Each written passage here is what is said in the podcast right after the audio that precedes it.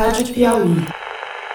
Seca ou excesso de chuvas afetaram sensivelmente culturas importantes no Brasil. Esse descompasso já custou cerca de mais de 44 bilhões de reais ao setor, com a forte estiagem no sul e a chuva em excesso no sudeste e nordeste. Todo mundo sabia que ia dar seca, né? Só que não sabia que ia dar seca todo mês e durante todo esse tempo, né? Inicialmente estimada em quase 34 milhões de toneladas, a produção encolheu 41% em relação ao verão passado. E a seca afetou principalmente a soja e o milho. Segundo a Federação de Agricultura do Rio Grande do Sul, se todos os grãos perdidos com a estiagem no estado fossem armazenados em caminhões, teríamos uma fila de carretas que iria de Porto Alegre a Belém e voltaria até São Paulo em 5 mil quilômetros de extensão.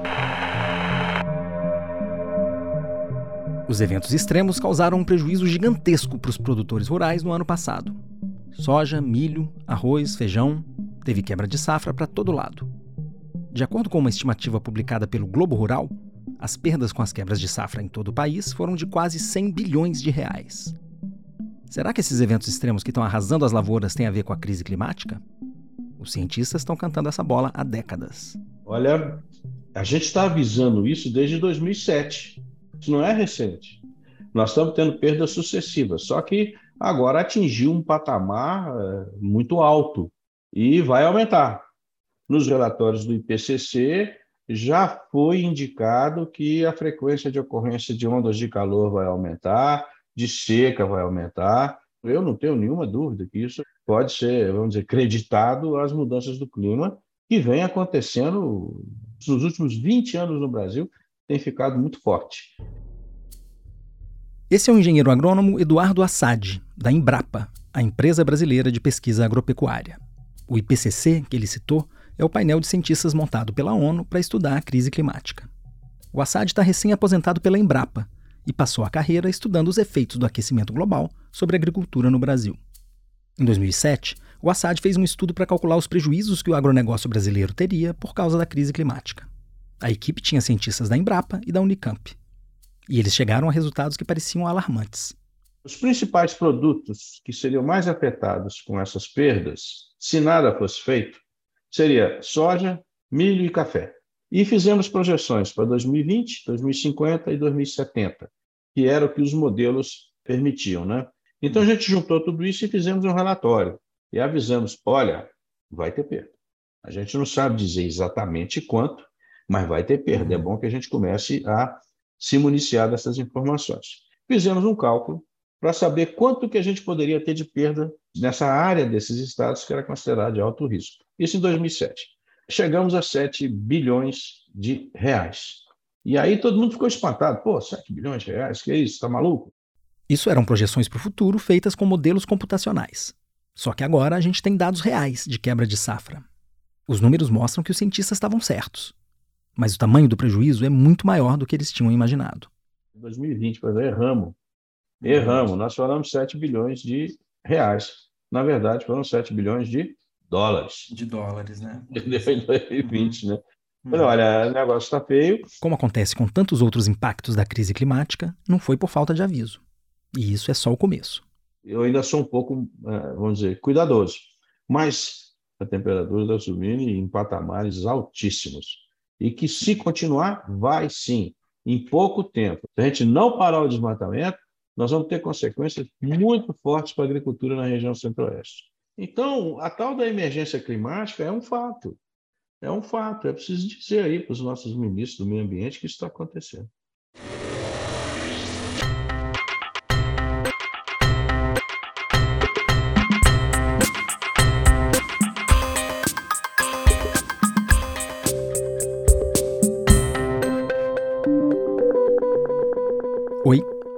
Eu sou o Bernardo Esteves e está começando mais um episódio de A Terra é Redonda Mesmo, o podcast de ciência e meio ambiente da revista Piauí.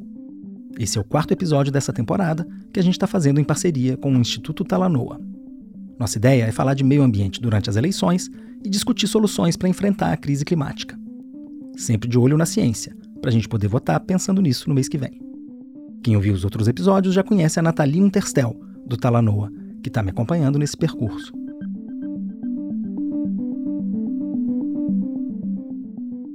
Nathalie, por que, que plantar e comer tem tudo a ver com a crise climática? Eu acho que no tempo de vida aí da, das pessoas, pelo menos da nossa geração, né? A gente sempre ouviu que a produção de alimentos é aumentar, né? Aumentar, aumentar, aumentar. É como se fosse infinitamente possível aumentar essa produção. E aí entra a crise climática e fala: ops, espera aí.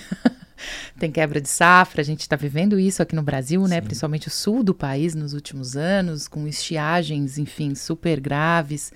Enfim, outros lugares sofreram o oposto, né? Com muita chuva. Então a, o clima está dando um recado de que, ops, pessoal, desculpa, mas o fato da gente estar tá aquecendo o planeta também está mexendo na nossa capacidade de plantar, né? E claro, se a gente não consegue plantar, a gente também vai comer, não necessariamente aquilo que a gente gostaria de comer, né? Então tem um meio um freio sendo colocado aí na, nessa história, principalmente no Brasil, que é um país que se orgulha há tanto tempo de exportar tanta comida, né? Alimentar tanta gente, não só aqui como lá fora. E aí vem o outro lado dessa história, que é que produção a gente está fazendo, né? Quanto que ela está contribuindo como problema uhum. ou eventualmente como solução, né, para a crise climática? A gente tem uma pegada forte aí, principalmente na pecuária uhum. brasileira, a pecuária mais ainda do norte do país, né? Pegada de carbono. Então, como é que a gente faz? Como é que o governo intervém aí para tentar fazer uma produção mais é, de baixo carbono? A pegada de carbono do gado vem principalmente do metano que os bois e vacas emitem quando arrotam. Isso acontece no processo de digestão dos animais ruminantes, que têm um estômago todo compartimentado para digerir a celulose. O arroto desses animais representa dois terços das emissões de todo o agronegócio. Mas tem também as emissões diretas da agricultura, que podem vir do adubo ou dos fertilizantes sintéticos, por exemplo. Aqui a gente está falando de emissões de óxido nitroso, que é outro gás do efeito estufa. Para complicar, a produção desses fertilizantes ainda consome combustíveis fósseis e contribui ainda mais para agravar a crise climática. Então, quando você usa esse modelo de agricultura que nós temos hoje, grandes extensões, dependente muito de adubo externo, muito combustível fóssil, está emitindo. Está uhum. Tá emitindo. Tá? E isso aí provoca, então, um peso importante nas nossas emissões de gás de efeito estufa. No Brasil, nos outros países do mundo, menos. No Brasil, chega a agricultura e pecuária a 30%. Uhum. Nos outros países, é muito menos. Quem emite nos outros países é transporte, energia, essas coisas. Uhum. Esse foi, de novo, o Eduardo Assad. Mas a ligação do agronegócio com a crise climática está longe de parar nas emissões dos bois e dos fertilizantes.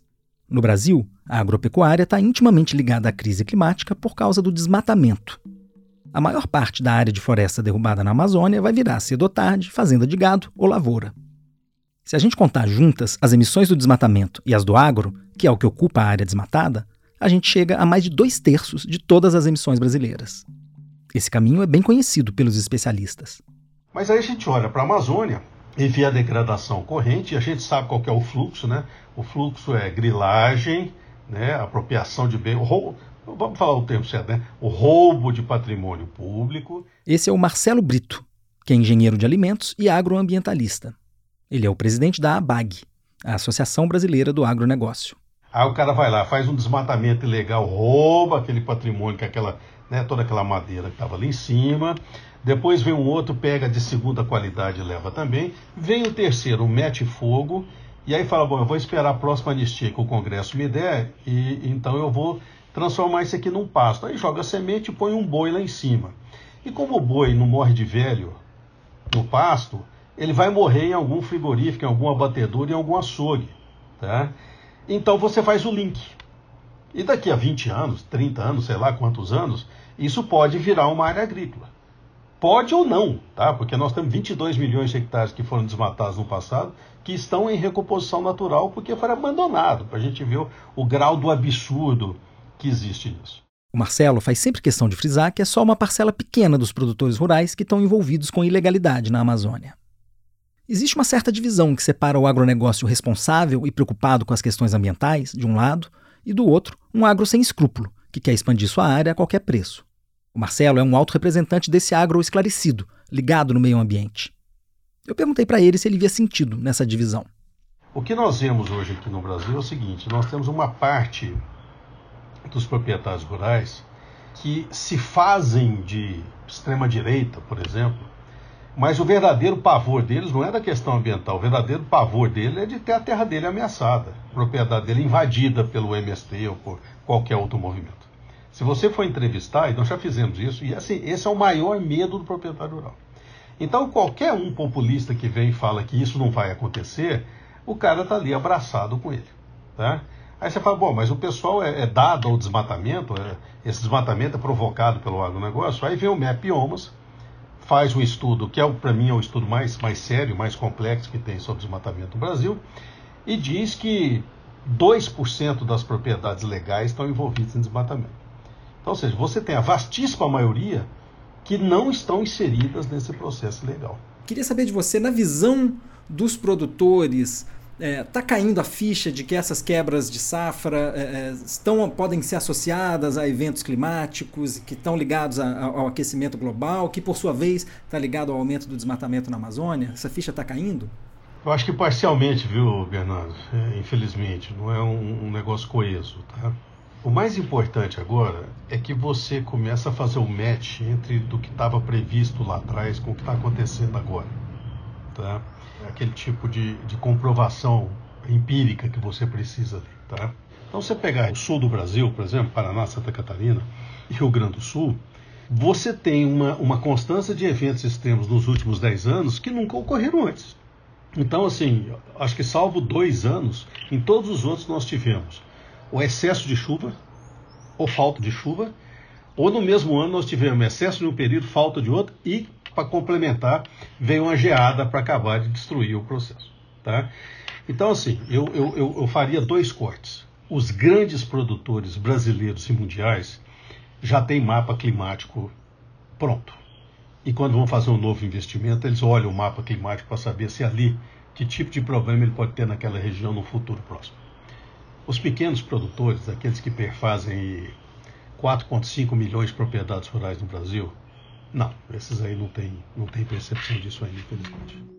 O Marcelo acha que as novas gerações de produtores têm um papel importante para levar o agro a adotar práticas mais sustentáveis.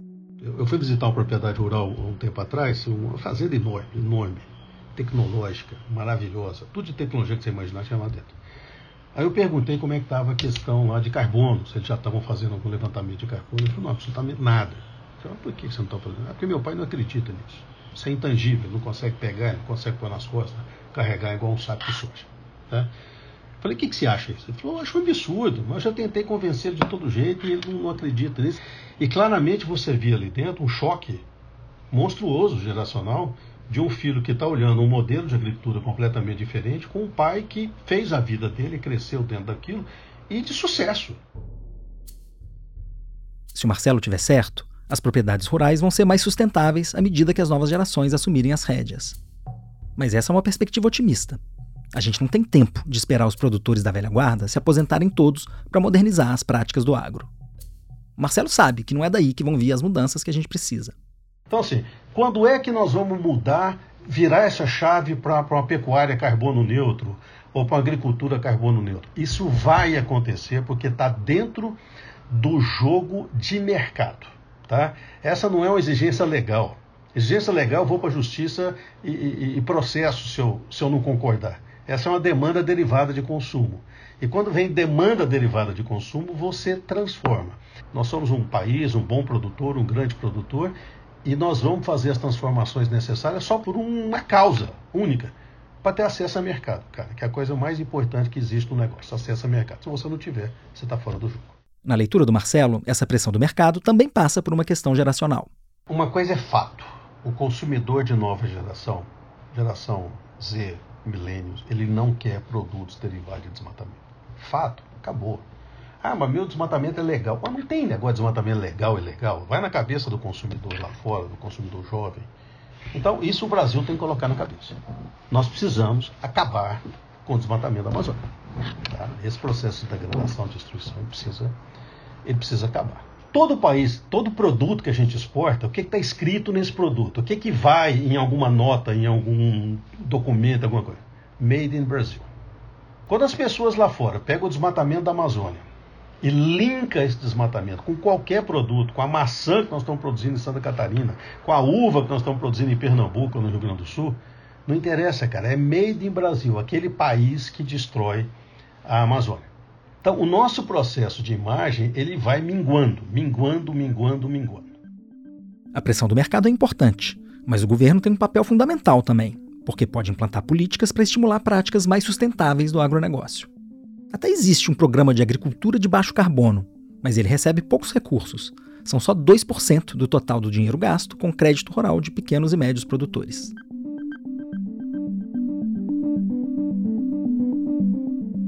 E que papel você enxerga, Nathalie, nas políticas públicas para conduzir o agronegócio brasileiro para um futuro sustentável e, e compatível com a crise climática? A agricultura no Brasil tem muitas nuances, né? A gente tem desde aqueles muitos pequenos pecuaristas que têm ali menos de 10 cabeças de, de gado, até grandes, né, assim, conglomerados frigoríficos super exportadores. Então, eu acho que para começar essa conversa, quando a gente fala de política pública, cada um desses grupos vai ter uma necessidade. Mas hoje eu vejo duas grandes políticas necessárias, assim, uma delas é essa que vai pegar o agronegócio exportador que é o que hoje está mais ligado a emissões de gases de efeito estufa. Essa turma está muito pressionada, estão com a faca no pescoço. Uhum. Tanto pelos parceiros comerciais, pelos investidores, quanto pelos consumidores que querem uma resposta. E eu acho que eles não vão conseguir, eles, empresários, darem a resposta sozinhos. Vou explicar o porquê. Porque no caso né, desses pecuaristas e, e sojeiros, eles têm um limite claro do que eles podem fazer. É, por exemplo, eles não podem combater o desmatamento, isso é a função do Estado brasileiro, né? Mas eles têm que limpar as cadeias deles, eles têm que mostrar para o público que eles não estão contaminados pelo desmatamento. Isso também depende de dados públicos. Então tem que haver uma parceria, isso não há no momento, espero que venha aí num, num próximo ciclo de governo, tem que ter uma parceria pública e privada para a gente conseguir mostrar lá fora que a gente não só vai reduzir o desmatamento, quanto a gente vai descontaminar as cadeias. Isso se dá por meio de uma coisa chamada rastreabilidade das cadeias produtivas. Isso sem governo não tem. Não adianta. O setor privado não vai conseguir fazer. Então, eu acho que essa é a pressão mais forte, é ali que a política pública vai precisar dar uma resposta. Mas tem os pequenininhos. E uhum. esses pequenininhos, eles não acessam os recursos que hoje a gente tem disponível aí, por exemplo, nos bancos, no programa de agricultura de baixo carbono. Esse pessoal está desassistido, né? E não necessariamente está usando boas técnicas agrícolas de baixo carbono. Então, acho que a gente precisa de uma outra política para eles e que pode, de fato, ajudar esse pessoal pequenininho a transformar. Então, a gente precisa de política ali e, de novo, é, não temos. Precisamos andar com isso, desenhar isso para esse pessoal. O Brasil até tem uma lei que, pelo menos no papel, é boa para segurar o desmatamento na Amazônia e em outros biomas. É o Código Florestal, que está fazendo 10 anos. É, o Código Florestal ele é a lei que define o uso do solo no meio rural brasileiro. Essa é a Roberta Del Judice, uma advogada especializada em direito ambiental.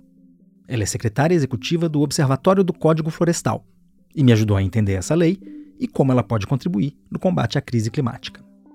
É, ele protege a vegetação do entorno de rios, do topo de morro, áreas com instabilidade geológica e protege também um percentual da vegetação dentro de cada sítio, fazenda, chácara, qualquer tamanho do imóvel privado. E com isso ele protege a biodiversidade, a disponibilidade de água, a qualidade da água, né, o fluxo de animais.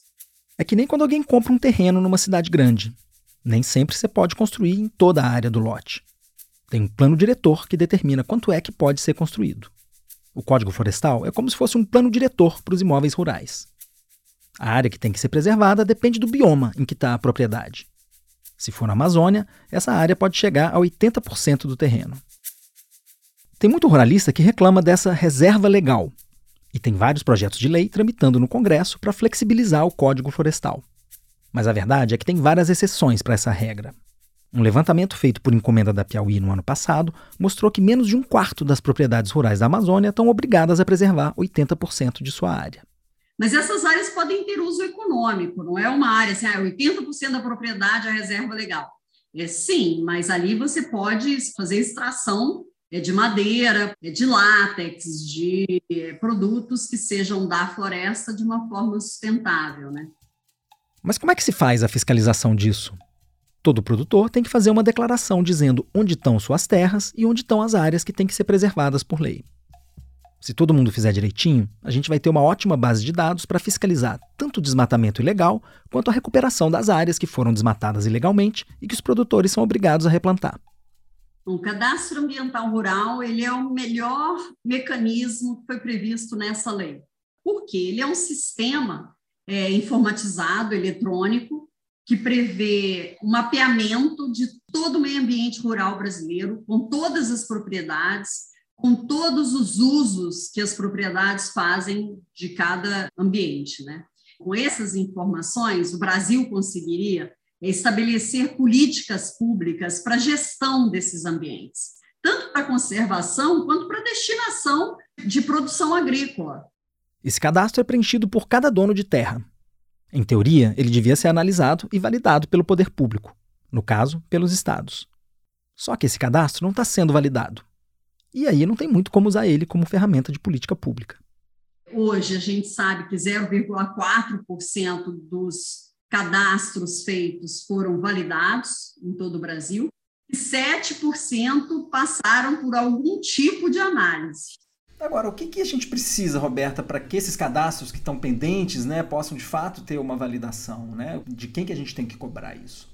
Então, falta vontade política, vontade de resolver. Assim, tecnologia existe, é, pode ser adotada, pode ser contratada para solucionar essa questão. A validação envolve os estados, então fica de olho no seu candidato a governador. E aqui, de novo, essa é uma questão que envolve o lado comercial. E aí, vontade política, a meu ver, virá de pressão internacional por cumprimento de normas ambientais. A partir do momento que o produtor quiser se adequar, quiser demonstrar que está adequado, porque a gente sabe hoje que 80 e tantos por cento dos produtores cumpre com o Código Florestal. Então, o déficit ele é muito concentrado na mão de grandes imóveis, grandes produtores, né? E quando a gente quiser, o pequeno produtor, o médio produtor, ou até o grande que estiver regular, quiser demonstrar que está regular, que cumpre com a legislação ambiental, para exportar para mercados que exijam esse cumprimento, Aí sim a gente vai ter votos em pessoas que tenham vontade política de implementar a legislação ambiental. Eu acho que esse processo vai se dar aí vindo da sociedade, né? Agora, Roberta, a quem é que interessa que essa situação continue assim, que os cadastros não sejam validados e que o código ainda seja apenas uma potência? Interessa àqueles que querem manter o status quo aqueles que acham que a mesma forma que o Brasil vem produzindo desde 1500, que você entra na área, desmata, usa a terra até sua exaustão e vai segue adiante desmatando, usando novamente, vai ser o sistema eterno aqui dentro do país, que acham que nunca vai parar de chover porque eu estou desmatando, vou ter mais polinizador, não vou afetar minha produtividade. É a esses que interessa a não alteração é, desse sistema, né?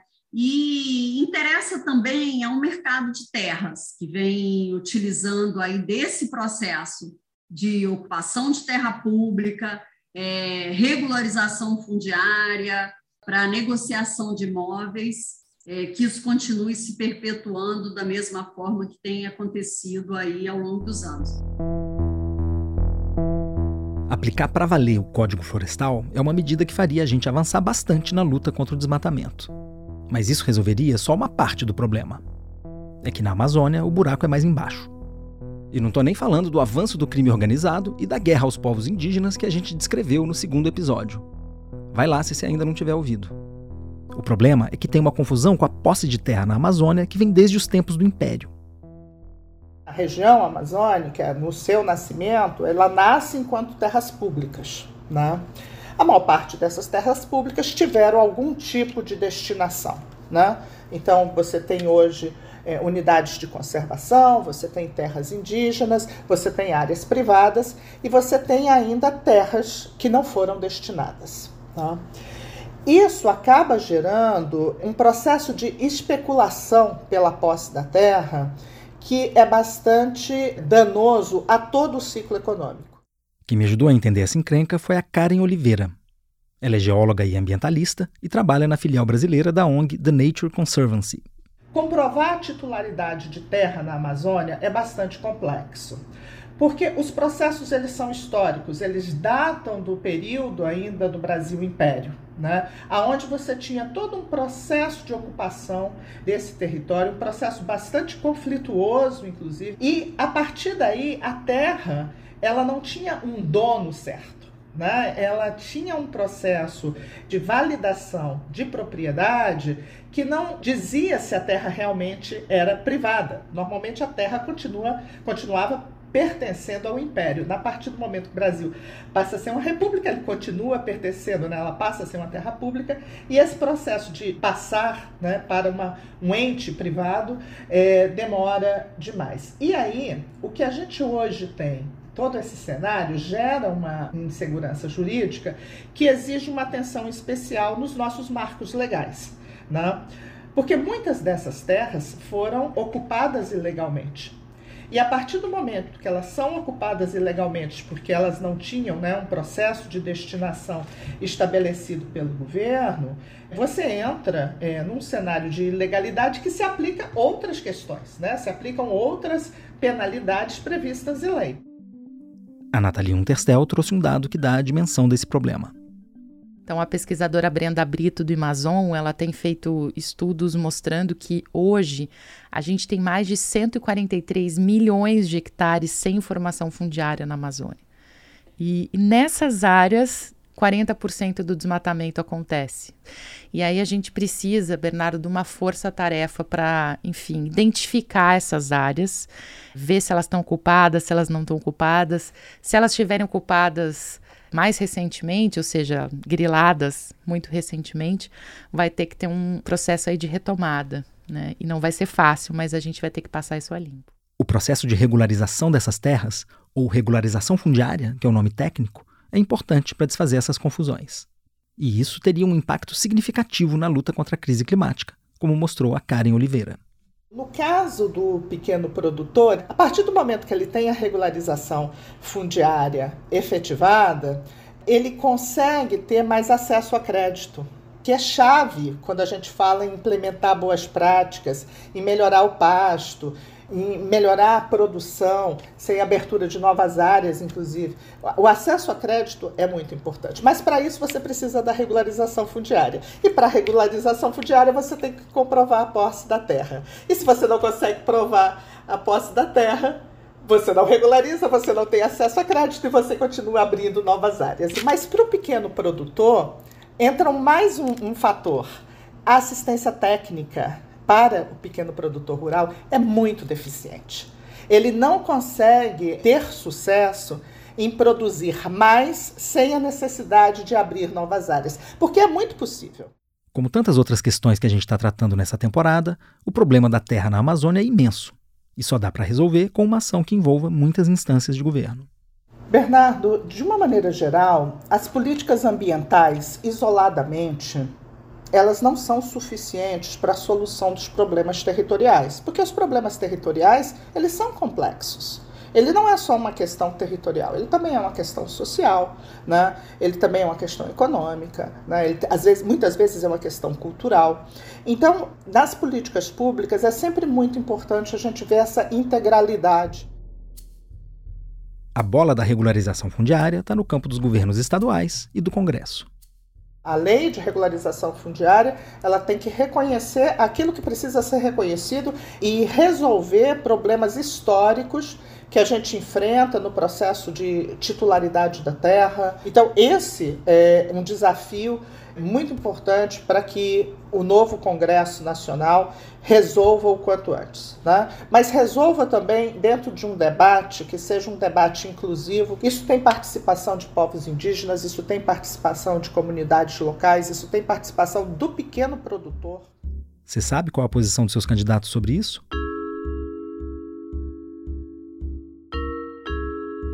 Até aqui, a gente está trabalhando com desafios e soluções dentro do sistema agropecuário do jeito que ele é hoje. Mas tem uma série de questionamentos ao próprio sistema que vale a pena levantar também, e que tem tudo a ver com a crise climática. Para falar deles, eu chamei o Ricardo Abramovay. Nos últimos 10, 20 anos, vem se fortalecendo no interior das Nações Unidas e em várias organizações multilaterais o conceito de uh, uma saúde só, One Health, que é a ideia de que você precisa sim fazer o vínculo entre agricultura, alimentação, saúde humana, uh, saúde animal, biodiversidade e clima. O Ricardo tem formação em economia, ciência política e filosofia. Ele acaba de assumir na USP a cátedra Josué de Castro, voltada para reflexão sobre sistemas alimentares. Ele é o autor de vários livros e lançou esse ano um que se chama Infraestrutura para o Desenvolvimento Sustentável da Amazônia. O Ricardo chamou atenção para um detalhe que eu achei interessante. Aqui no Brasil a gente usa essa expressão o agro. É, é curioso. No Brasil a agricultura da mãe terra foi masculinizada, ela é o agro. Por exemplo, em francês não tem, você não fala uh, l'agro, você fala l'agriculture. Né? Nas línguas latinas, a agricultura continua sendo feminina. No Brasil, ela se masculinizou.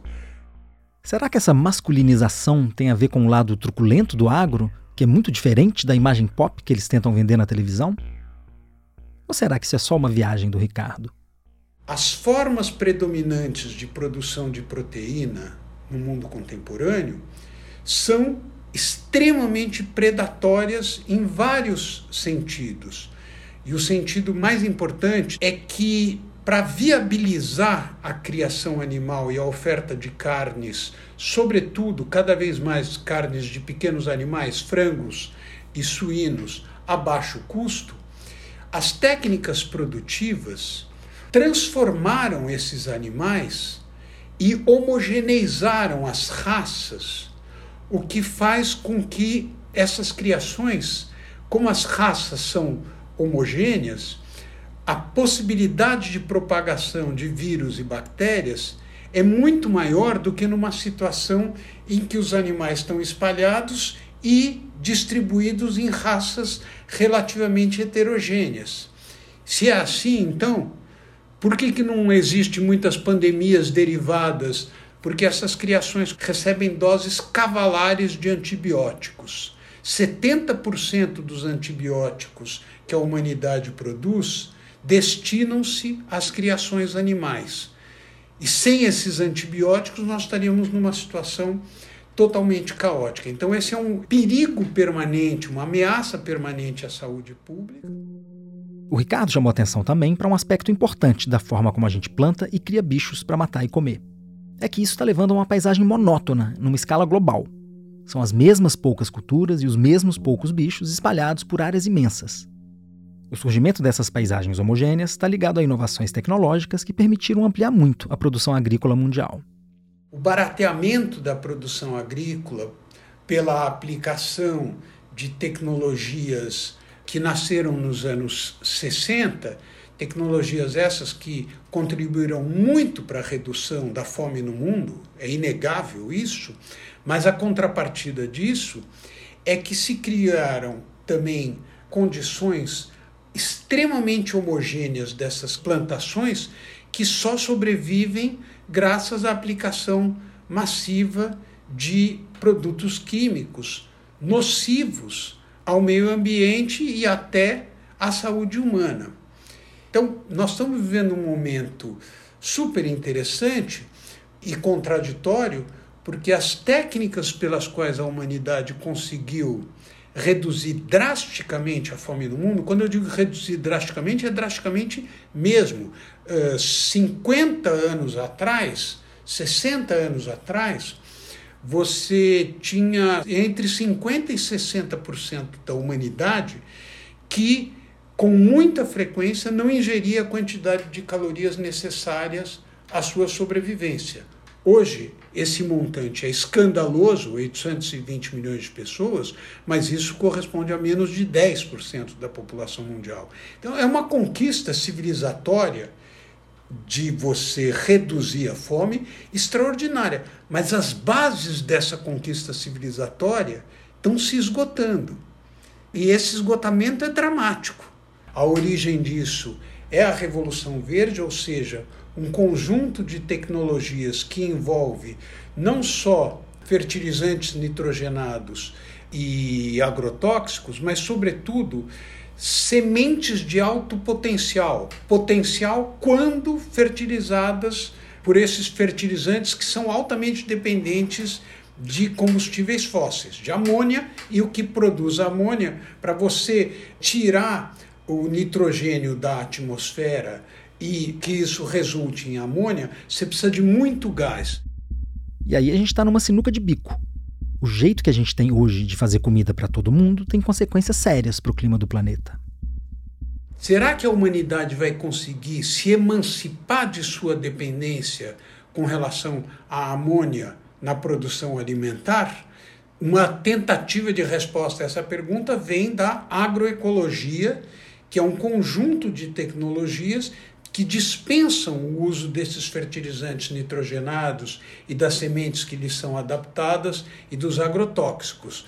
A agroecologia, que era uma coisa meio hippie, poética, tal, até uns 10, 15 anos atrás, hoje se tornou política pública da União Europeia, com objetivos muito claros até 2050, de reduzir em 50% o uso dos agrotóxicos e em 20% o uso dos fertilizantes nitrogenados. Mas é uma dúvida se eles vão conseguir, porque as tecnologias mesmo que haja experiências localizadas bem-sucedidas de agroecologia, a pesquisa científica contemporânea ainda não chegou a uma conclusão se é possível dispensar os fertilizantes nitrogenados, o potássio, etc., para obter a quantidade de calorias e proteínas necessárias à, alimentação humana e à alimentação animal. O Sri Lanka é um país que recentemente tentou se livrar dos fertilizantes sintéticos. E deu bem ruim. O Sri Lanka é uma ilha no Oceano Índico que fica perto do sul da Índia. Lá vivem 22 milhões de pessoas. O presidente Gotabaya Rajapaksa se elegeu em 2019, pretendendo fazer a transição do país inteiro para a agricultura orgânica. Em princípio, era para ser uma transição ao longo de 10 anos, mas depois que tomou posse, ele quis precipitar o processo. No ano passado, ele proibiu a importação de centenas de produtos, incluindo fertilizantes e pesticidas sintéticos. Na prática, a medida forçou todos os produtores do país a adotar a agricultura orgânica.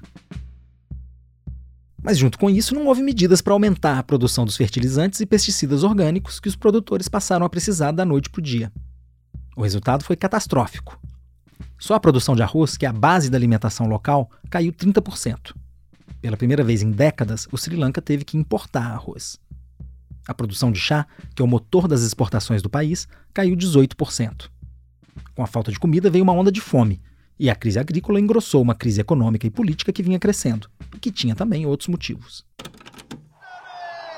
They called Saturday D-Day, when protesters say the president and his government would be forced to step down. Começou uma onda de protestos que culminou com a invasão da residência oficial do presidente. Na internet tem os vídeos. Dá pra ver a multidão nos jardins, uma galera na cama dele, a piscina lotada. Impressionante. O Rajapaksa fugiu para Singapura e renunciou por e-mail, e o Congresso elegeu um novo presidente. A intenção de migrar para a agricultura orgânica era boa, mas um conjunto de políticas públicas desastradas acabou provocando uma tragédia econômica e humanitária. Esse caso é um bom exemplo de como vai ser difícil abandonar o nosso modelo agrícola. E tem uma questão que é a seguinte: é possível alimentar a humanidade, os 8 bilhões de pessoas, com um horizonte, infelizmente, de chegar a 10, talvez 11 bilhões de pessoas até o final do, do século, renunciando às grandes extensões monótonas agrícolas? A resposta até agora é não. Infelizmente. No que se refere à amônia, por enquanto, existem experiências tópicas. Por exemplo, é a Fazenda São Francisco que produz o açúcar native. É uma fazenda de 20 mil hectares de cana que exatamente por ela não usar nem fertilizantes químicos nem agrotóxicos, ela tem a segunda maior reserva de grandes animais selvagens da região uh, sudeste, só perde para um parque, tá certo? Agora, é uma experiência localizada. Isso vai conseguir se massificar? Nós vamos conseguir alimentar a humanidade com base nessas técnicas? Não dá ainda para dizer. Acho que é um tema de pesquisa importante que a gente tem pela frente. Mesmo com o sistema que está aí, tem muita coisa que a gente pode fazer para tornar a agropecuária mais responsável com o meio ambiente. O Brasil tem uma vantagem sobre países que dispõem de menos sol e de menos território, que é a vantagem de uma pecuária que pode ser realmente neutra em emissões de carbono. É muito importante que haja um rastreamento desses processos produtivos para que essa neutralidade em carbono da carne possa ser expressa nos mercados por onde a carne uh, vai passar. Isso significa, provavelmente, que essa carne vai ser encarecida, tá certo?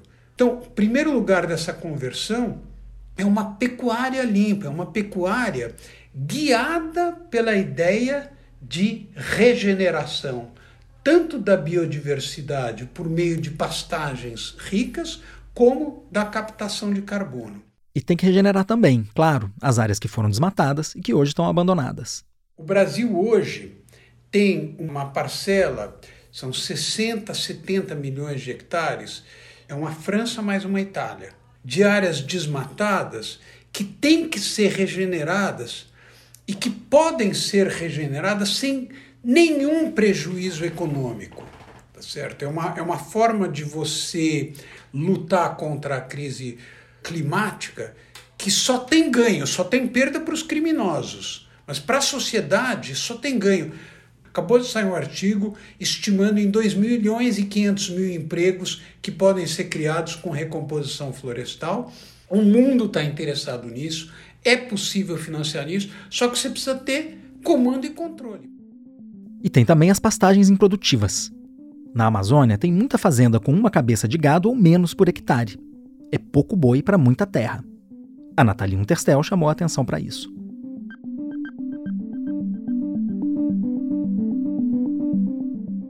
Então, a gente sabe hoje que a pecuária ocupa 59% da área desmatada no Brasil, mas ela só gera 39% do, do valor bruto da produção. E tem muito pasto degradado, assim.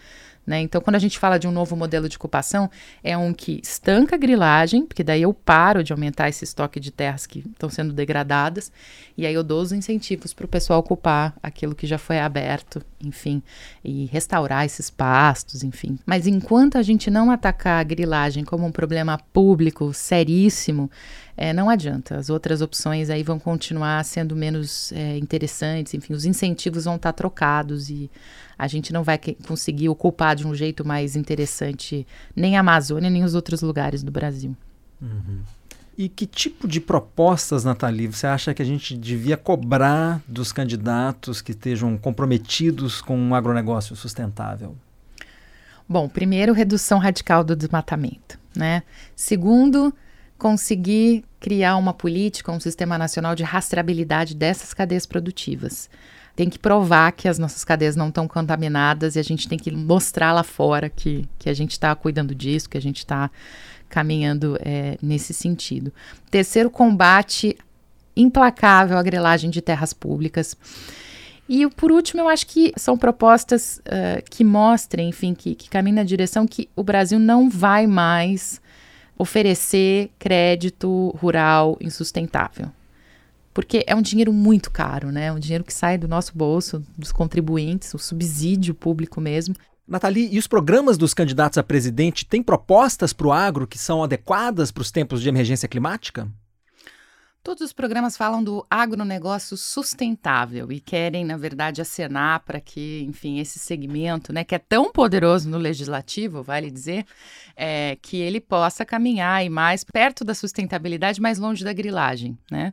Mas eles não são explícitos, é, não há uma conexão com um mundo mais quente, de clima mais instável para essa turma, não tem nenhuma proposta objetiva. E o que eu acho que é muito relevante é a gente perceber como isso está entrando nos debates, nas falas dos presidentes presidenciáveis, nas sabatinas, enfim, nas conversas entre eles. Até agora o que a gente percebeu, Bernardo, é que se pinta o agro de verde mesmo, né, como se todo ele fosse assim, e aí se deixa um, uma margem ali uns marginais, literalmente, que seriam aqueles que estão é, vivendo, né, que estão se valendo da grilagem, que é um ponto é, bastante importante. Eu acho que tem sim gente é, batalhando para estar tá na vanguarda, mas os, os, presidenciáveis nesse momento não estão pensando muito em que agro eles querem para o Brasil, e sim em ter o agro perto, é, sustentando, né, apoiando as suas campanhas. Acho que esse é o ponto. Nesse episódio, eu queria discutir também como e por que a gente devia pensar mais no clima quando vai comer e nas escolhas que a gente faz nessa hora. Nathalie, que papel você enxerga para ação individual quando a gente fala em comer num mundo mais quente? Nesse relatório do IPCC que foi lançado em 2022, Bernardo, ele coloca a ação individual como algo poderosíssimo. Porque quando a gente muda os nossos hábitos, não só em relação à alimentação, né, também em relação ao transporte, a gente, cada indivíduo tem o potencial de gerar uma reação em cadeia. Então, por exemplo, se eu passo a comer mais verduras e, e legumes produzidos perto de mim, né, e reduzo o consumo de outros alimentos que são muito mais densos aí em conteúdo de carbono ou que vêm de muito longe, né?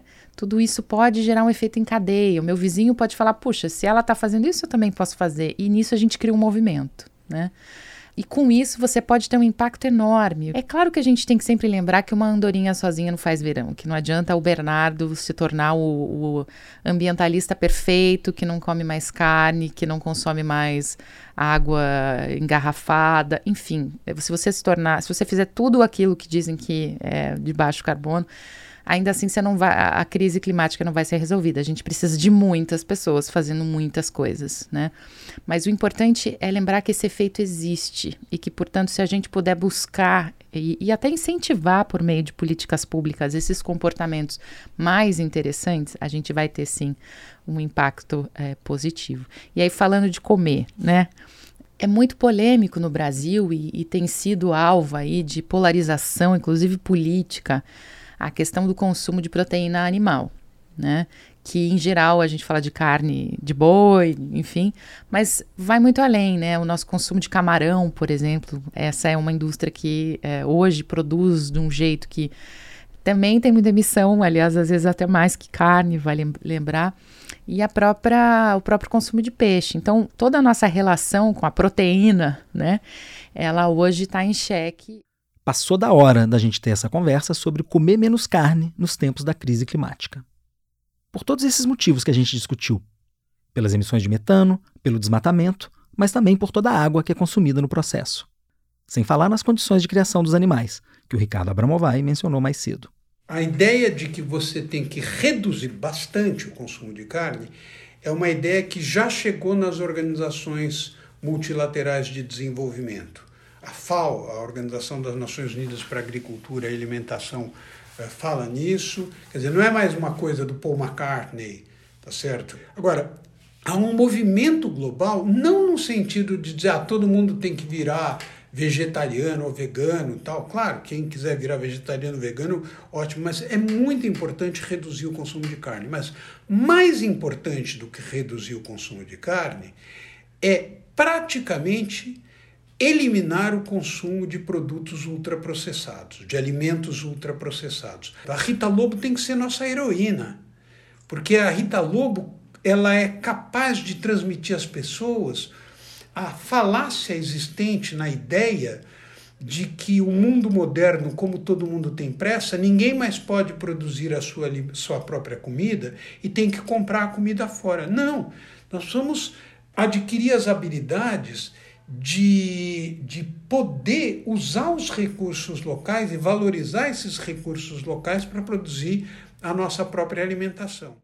A verdade é que o planeta e o clima não dão conta de bancar para todo mundo uma dieta com a quantidade de carne que muitos brasileiros estão acostumados a comer. A Nathalie lembrou que essa mudança de postura vai mexer com hábitos que estão muito arraigados na nossa cultura. É muito difícil porque a gente não come só um churrasco porque a gente gosta necessariamente de comer churrasco. Tem uma ligação afetiva, uma ligação familiar, cultural, né?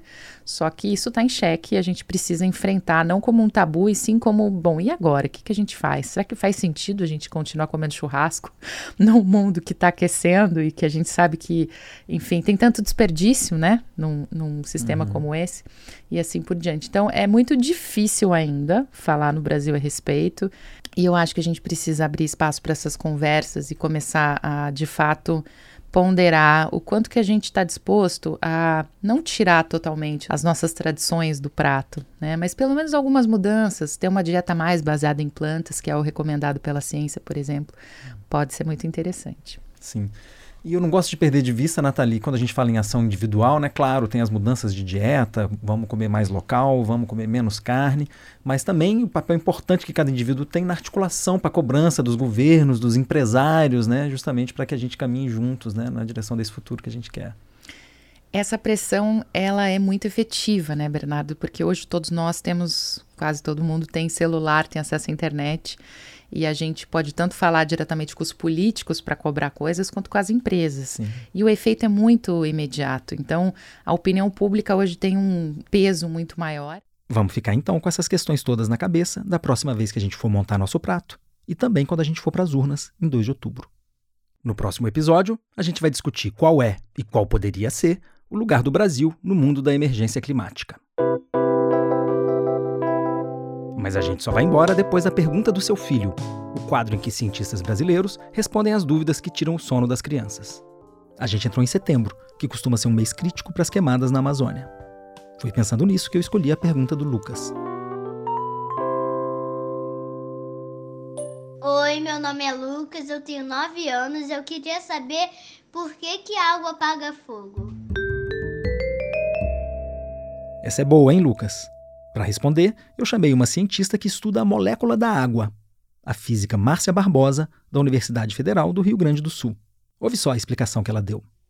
Primeiro vamos pensar no fogo. O que, que precisa para ter fogo? Fogo precisa de três coisas: precisa de combustível, algo para ficar queimando, precisa de oxigênio e precisa de calor. Quando jogamos água no fogo, nós atacamos estes elementos. Em primeiro lugar, a água vai diminuir a quantidade de calor. E como é que ela faz isso? As moléculas de água formam uma rede super interligada. Quando recebem calor em seu estado líquido, elas ficam agitadas e viram vapor. Mas para virar vapor, elas consomem muita energia muito calor. Então, consomem parte desse calor que está ali, mantendo o fogo. Uma segunda coisa que a água faz é que ela também, quando vira vapor, fica em volta do fogo sobre a forma de vapor, competindo com o oxigênio. Ela vai empurrando as moléculas de oxigênio para longe do fogo e, com isso, atrapalha o fogo de existir, porque ele precisa, como eu disse, de oxigênio. E um terceiro efeito que a água faz é atacar o combustível. Como é que ela faz isso? Molhando o combustível, por exemplo, se for madeira, se for carvão. Mas cuidado, nem sempre é bom utilizar água para eliminar o fogo, porque às vezes Dependendo do combustível, a água pode espalhar mais esse combustível, distribuindo fogo por um espaço maior, como acontece, por exemplo, em laboratórios químicos, e a água pode igualmente reagir com este combustível, fazendo com que tenha mais fogo. Por essa razão, que quando tiver um incêndio, usem de preferência extintores de incêndio, cuja função é atacar o acesso ao oxigênio e, com isso, eliminar o fogo. Espero tenha te ajudado, Lucas. Lucas, bem esclarecedora a resposta da Márcia, né? A pergunta do Lucas chegou por e-mail. Você não quer mandar também a dúvida do futuro cientista ou da futura cientista que mora com você? Grava o áudio com o celular e manda para o endereço terraredonda@revistapiauí.com.br. Pode mandar também pelas redes sociais da Revista Piauí. A Terra é Redonda mesmo é uma produção da Trovão Mídia para a revista Piauí e para o Instituto Talanoa. A parceria da Talanoa com a Piauí acontece por meio da iniciativa Clima e Desenvolvimento, uma articulação de pessoas e instituições para discutir visões de futuro para um Brasil de baixo carbono. Eu sou Bernardo Esteves, fiz a reportagem e o roteiro desse episódio, com a ajuda da Esther Atanásio, do José Orenstein e da Nathalie Unterstel. A Esther fez também a produção, junto com a Ana Bonomi e a Ana Azevedo. A edição de som e a mixagem são do Ricardo Monteiro. A trilha sonora é da Mari Romano. A gente gravou no Estúdio Rastro, no Rio de Janeiro, com Dani Di. A promoção e a coordenação digital são da Mari Faria. E a checagem é da Marcela Ramos. Nesse episódio, a gente usou áudios de Jovem Pan News, SBT News e Al Jazeera. Até semana que vem.